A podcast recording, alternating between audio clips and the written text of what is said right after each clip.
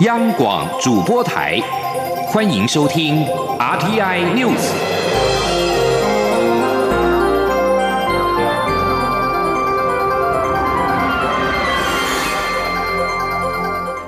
听众朋友您好，欢迎收听这节央广主播台提供给您的 RTI News，我是张顺祥。美国总统川普近日宣布自己确诊染疫。白宫医疗团队四号说，川普出现两次短暂的血氧浓度不足的现象，并接受供氧和类固醇药物的治疗，情况持续好转，预计最快五号就能够出院重返岗位。白宫医疗团队四号中午在川普入住的华特里德国家军事医学中心召开记者会。说明过去几天川普感染 COVID-19 病情的发展。白宫医师康利表示，从一号晚间到二号上午，他离开川普时，川普的状况良好，只有轻微的症状，血氧浓度超过百分之九十。二号上午的稍晚，康利回到川普的身边之后，川普出现了发烧的现象，血氧浓度降到不到百分之九十四。由于出现这两项病症，他向川普建议使用供氧系统，但是川普不愿使用。由于川普出现了呼吸不顺、疲倦跟高烧，川普接受了大概一个小时的供氧治疗之后，血氧浓度已经恢复到百分之九十五以上，情况有所改善。二号当天的稍晚，川普已经能够起床走动，症状轻微，但是团队认为应该入院接受更全面的监控。川普另外一次出现血氧浓度不足是在三号，但是康利并不确定川普是否有接受供氧系统的治疗。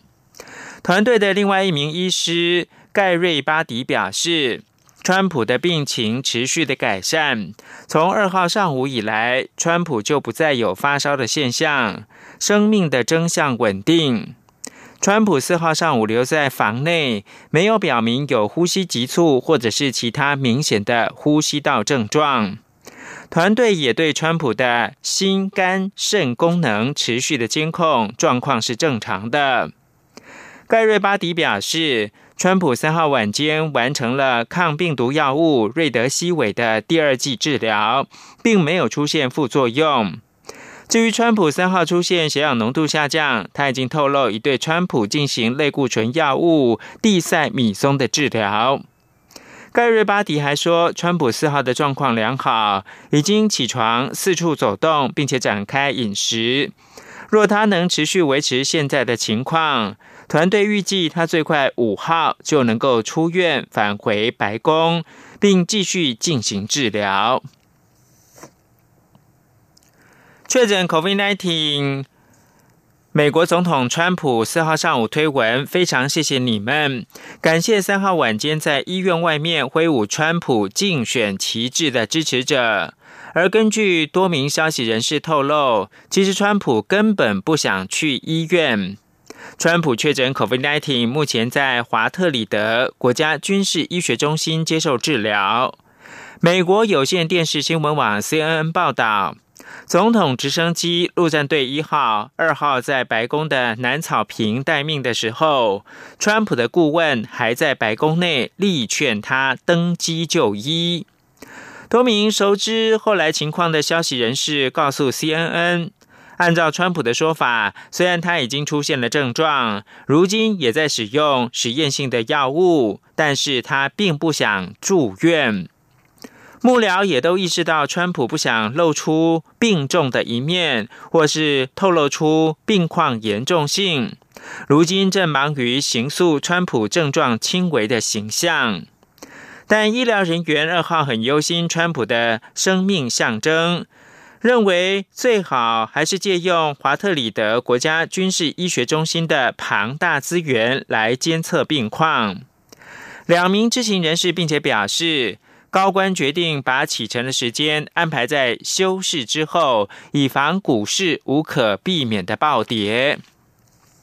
后来，川普面容疲倦。略显苍白的走过摄影机前方，数度停下来，并且小小挥手，才登上飞机。根据川普政府的一名官员，川普自己曾说，如果他得去医院，希望人们看到他是靠自己力量走上直升机，借此展现他还能够行使职权，有能力维持政府的运作。根据 CNN，虽说川普一开始淡化染疫的严重性，确诊仍然是让他受到惊吓。而且在出现高烧等症状之后，他越来越忧心自己的诊断结果。知情人士并且表示，没有办法亲自面对媒体，也让川普感到挫折。他一直批评代表自己公开发言的人所说的内容。美国总统川普前几天宣布确诊 COVID-19，副总统彭斯跟妻子。凯伦四号的检测再度呈现的是阴性。彭斯跟民主党的副总统候选人贺锦丽将于十月七号的晚间，也就是台北时间的八号上午，在犹他州的盐湖城举行辩论。美国总统川普在华人中秋连假期间确诊 COVID-19，美股道琼期指一度下杀五百点。台北股市在今天五号秋节之后开市，会有何表现呢？投资人高度的关注。记者陈林信宏报道。美国总统川普在大选倒数三十三天确诊 COVID-19，引发全球错愕，并刺激投资人避险需求。美元周五止跌回升，日元也攀涨，不过幅度都相对温和。至于美国股市，卖压涌现，道琼工业指数开盘一度重跌超过四百点，跌幅达百分之一点四；标普五百指数跌百分之一点六，纳斯达克指数跌百分之一点七，费半和台积电美国存托凭证。ADR 跌幅都超过百分之二，所幸道琼收盘时仅以下跌一百三十四点，跌幅百分之零点四八收盘，让投资人暂时松了一口气。台北股市近期因中秋节连假休市，五号将开市。川普确诊对台股的影响性也让投资人关注。华南投顾董事长楚祥生指出，台股休市这几天，美股开盘交易三天，只有最后一天因川普确诊下跌。预估台股秋节后首日开盘仍会走低，但幅度为何？早先台股开盘的日本股市是观察指标。楚祥生说。因为川普的事情还不知道，那个变数非常的多，到底接下来要怎么走不清楚，所以我觉得台股会受影响，但是应该也没有说造成大幅度的下挫，应该不会。通常因为日本先开盘嘛，我们通常会先看一下日本怎么走的。如果日本也没什么跌，那台股应该是还好。国泰正奇顾问处协理简博仪也认为，以目前来看，川普的病情仍不算严重，因此在秋节期间开盘的国际股市并没有明显回档，台股受到的影响预估不会太大。倒是目前疫情重新增温，防疫类股有机会再受投资人关注。简博仪说：“应该就是说，像相关的防疫的族群。”啊，秋天在起，像最近欧洲的疫情又比较扩大，所以说相关的，比如说像疫苗啊，或者或者是说检测啊，或者是说医疗手套相关的族群，应该还是可以注意的。尽管川普确诊短期对于股市影响不大，不过分析师也认为，以近期较长时间来看，投资人最担忧的还是美国无法如期选出新任总统。如果真走到这一步，选举纷争加剧，到时对股市的冲击将比川普个人染疫的影响还要大。中央广播电台记者陈林信鸿报道。美国大选将在十一月三号举行，总统川普却在近日宣布确诊染疫，消息震撼全球。一份最新的智库民调预测，川普渴望拿下三百二十张选举人票，成功的连任，远高于民主党对手拜登的两百一十八张。英国《周日快报》跟智库民主研究所进行的最新民调显示，川普全国的支持度是百分之四十六，略高于民主党总统候选人拜登的百分之四十五。民调是在川普宣布他跟妻子梅兰妮亚确诊 COVID-19 之后完成的，但川普在这次民调领先幅度较九月减少了两个百分点。这份民调预测，如果大选投票反映民调结果，川普将拿下三百二十张的选举人票，拜登仅有两百一十八张。民主研究所曾经成功预测英国脱离欧盟，跟川普在二零一六年总统大选获胜。另外，民调还指出，川普在佛罗里达州、爱荷华州、密西根州、明尼苏达州、宾夕法尼亚州跟威斯康星州等关键的摇摆州支持度达到百分之四十七，高于拜登的百分之四十三，领先幅度依然维持在四个百分点。民调还提到，高达百分之六十八的受访者表示，川普确诊染疫不会影响他们的投票。百分之十九的受访者则说，他们更有可能支持川普。百分之十三的受访者倾向不投给川普。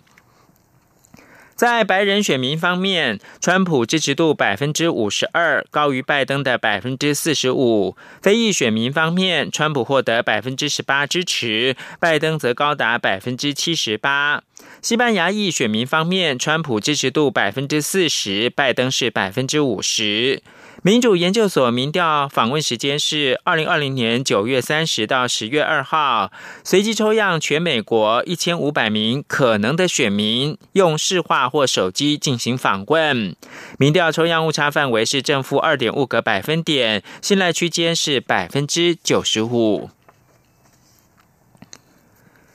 美国总统川普近来两度提出跟中国经济脱钩想法，加上他要求中国短影音应用程式 TikTok 出售美国业务，否则下架。分析认为，这代表美中已经浮现了经济脱钩现象。在美中摩擦加剧的背景之下，美中未来若是脱钩幅度扩大，恐怕对全球经济会带来严峻的冲击，甚至可能引发一场全球性的经济萧条。请听张子清专题报道。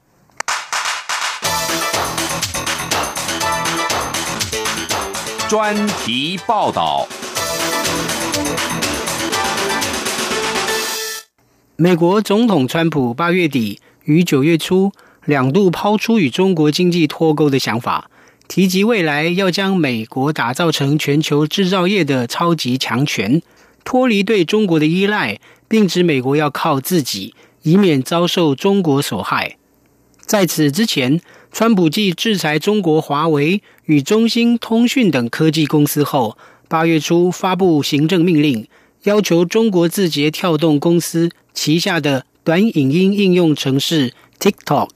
将美国业务卖给美国企业，否则就要下架。令外界关注，川普政府试图将位于美国的中国企业变成美国企业，与中国经济脱钩。华盛顿邮报财经记者林区九月二十一号撰文分析，认为美中在 TikTok 的竞争。表明两国经济浮现脱钩的现象。他在文中指出，即使美中两国同意贸易战休兵，却逐渐走向经济拆伙的道路。华油也引述美国研究机构荣鼎集团公布的资料，指今年上半年，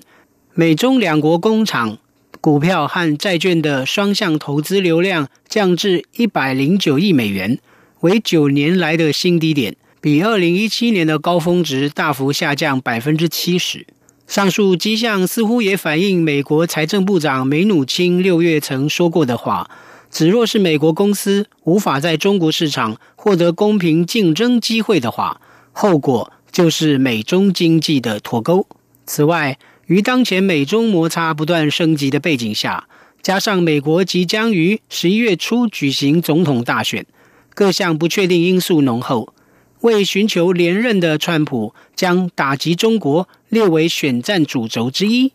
因此很难预料川普是否会在对中国有惊人之举。华盛顿邮报指出，面对川普政府的节节进逼，北京最关切美方可能做出的经济脱钩动作，就是切断中国银行业与环球银行、金融电信协会金融交易系统的联系。如此将使中国银行业难以使用以美元计价的跨境交易。不过，北京手中也有相抗衡的筹码。中国人民银行经济学教授王敬斌在马来西亚《新报》撰文指出，中国一直致力将人民币加入国际储备货币的行列。中国也持有最大的美元外汇储备。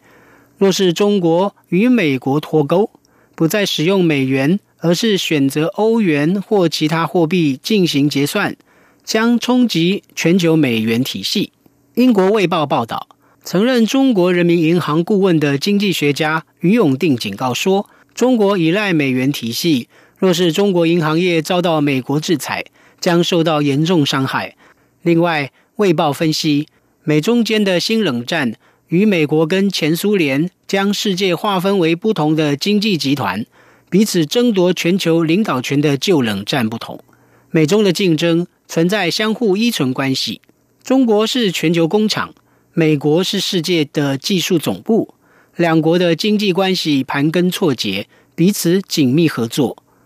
不过，美国麻萨诸塞大学安摩斯特分校经济学助理教授韦伯认为，美中经济过度紧密的一体化程度，却对全球经济带来隐藏的风险。当两国爆发冲突乃至脱钩，将对全球经济带来严重冲击。据此分析，若是美国和中国经济脱钩扩大，将迫使全球庞大的产品供应部门进行重组。专门研究亚洲经济和金融事务的资深国际财经编辑罗莉，在香港南华早报撰文指出，美中经济脱钩的后果可能会出现商品供应的紧缩，进而引发需求拉动的通货膨胀。导致全球物价总水平上涨。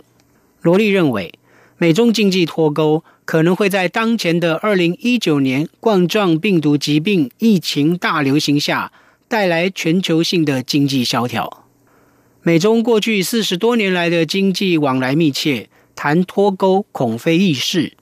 若强行拆伙，不仅伤害两国经济，并恐将带给全球一场经济灾难。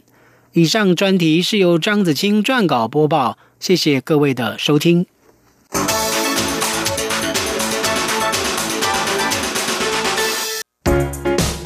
十月十号，中华民国即将庆祝一百零九岁的生日。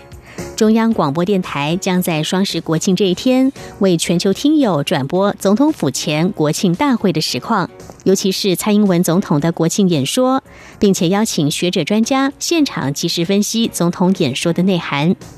十月十号星期六上午九点十分到十一点三十分，央广会同步使用六个中短波频率，央广网站。以及 RTI 中央广播电台脸书粉专同步影音实况转播双十国庆大会。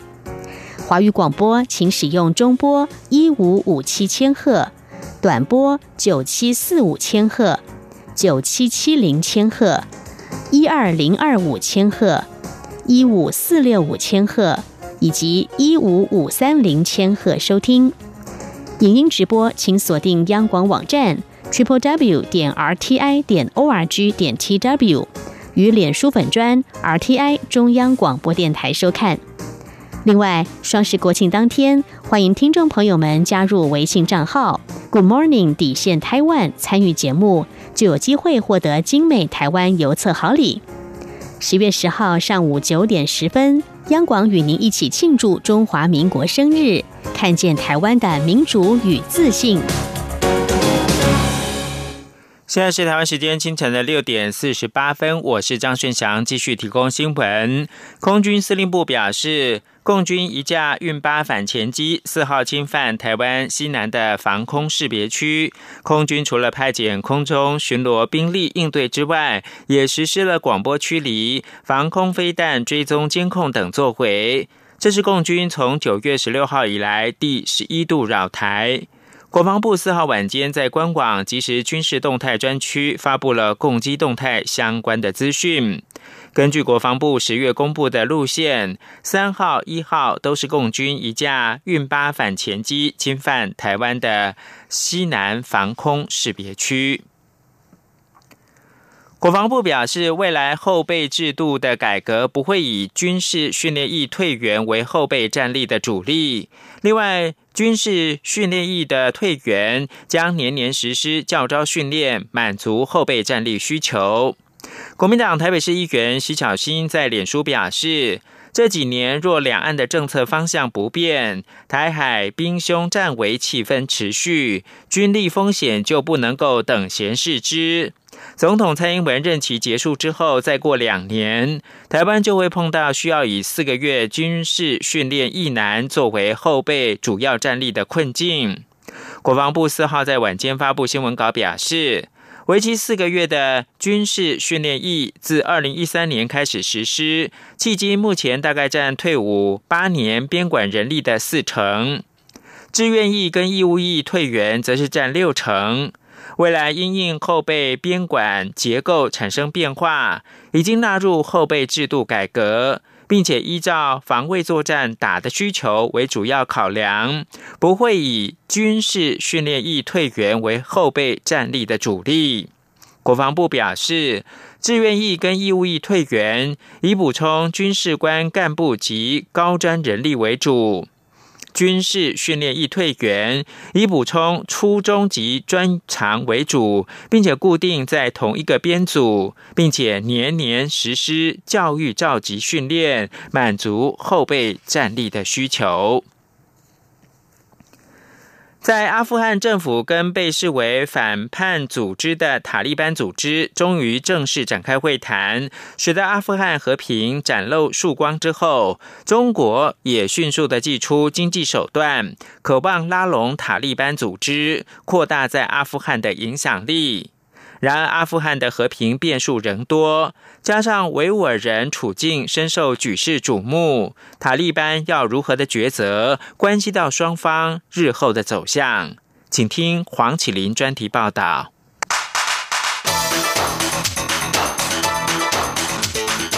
专题报道。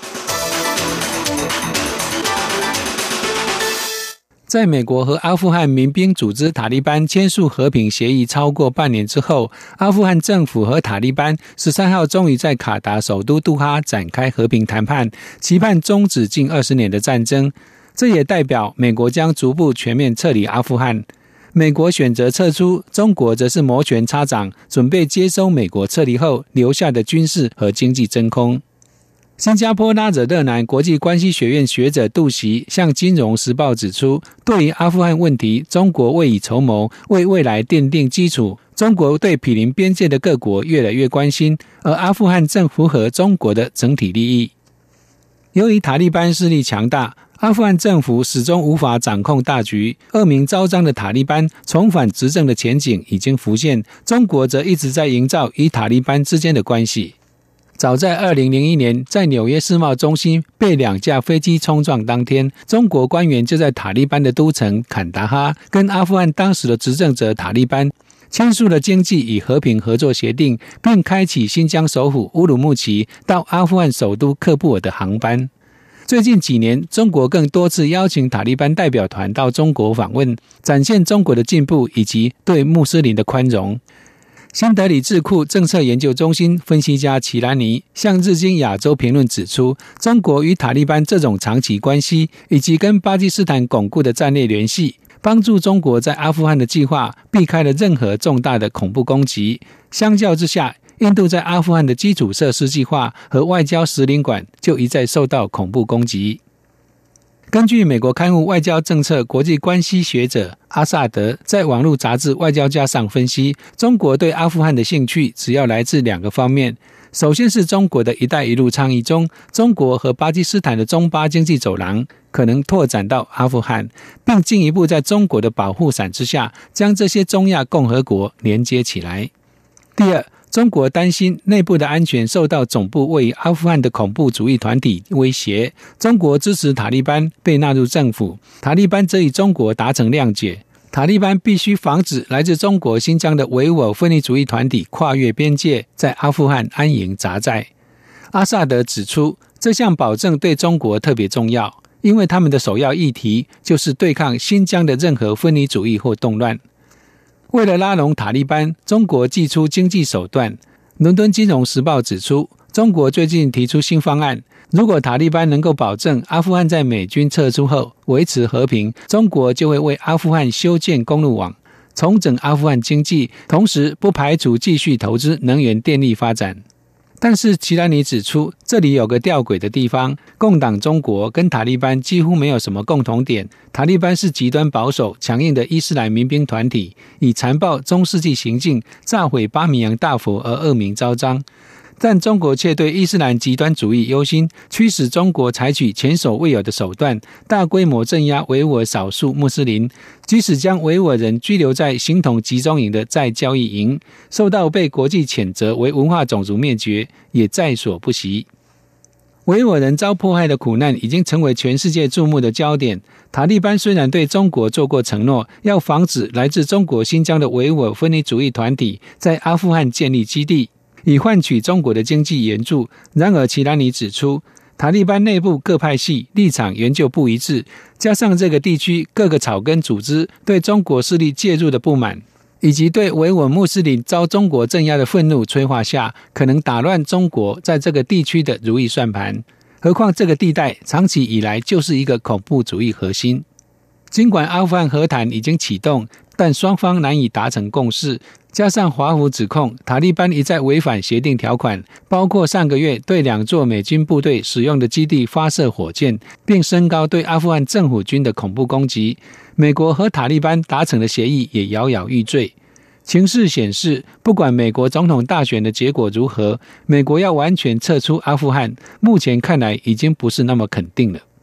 如果情势真是如此发展，不但将影响中国在阿富汗地区拓展影响力。塔利班能否信守对中国的维持和平承诺？现在看来已经出现很大的疑问。以上专题是由央广编译，黄启林撰稿播报。谢谢收听。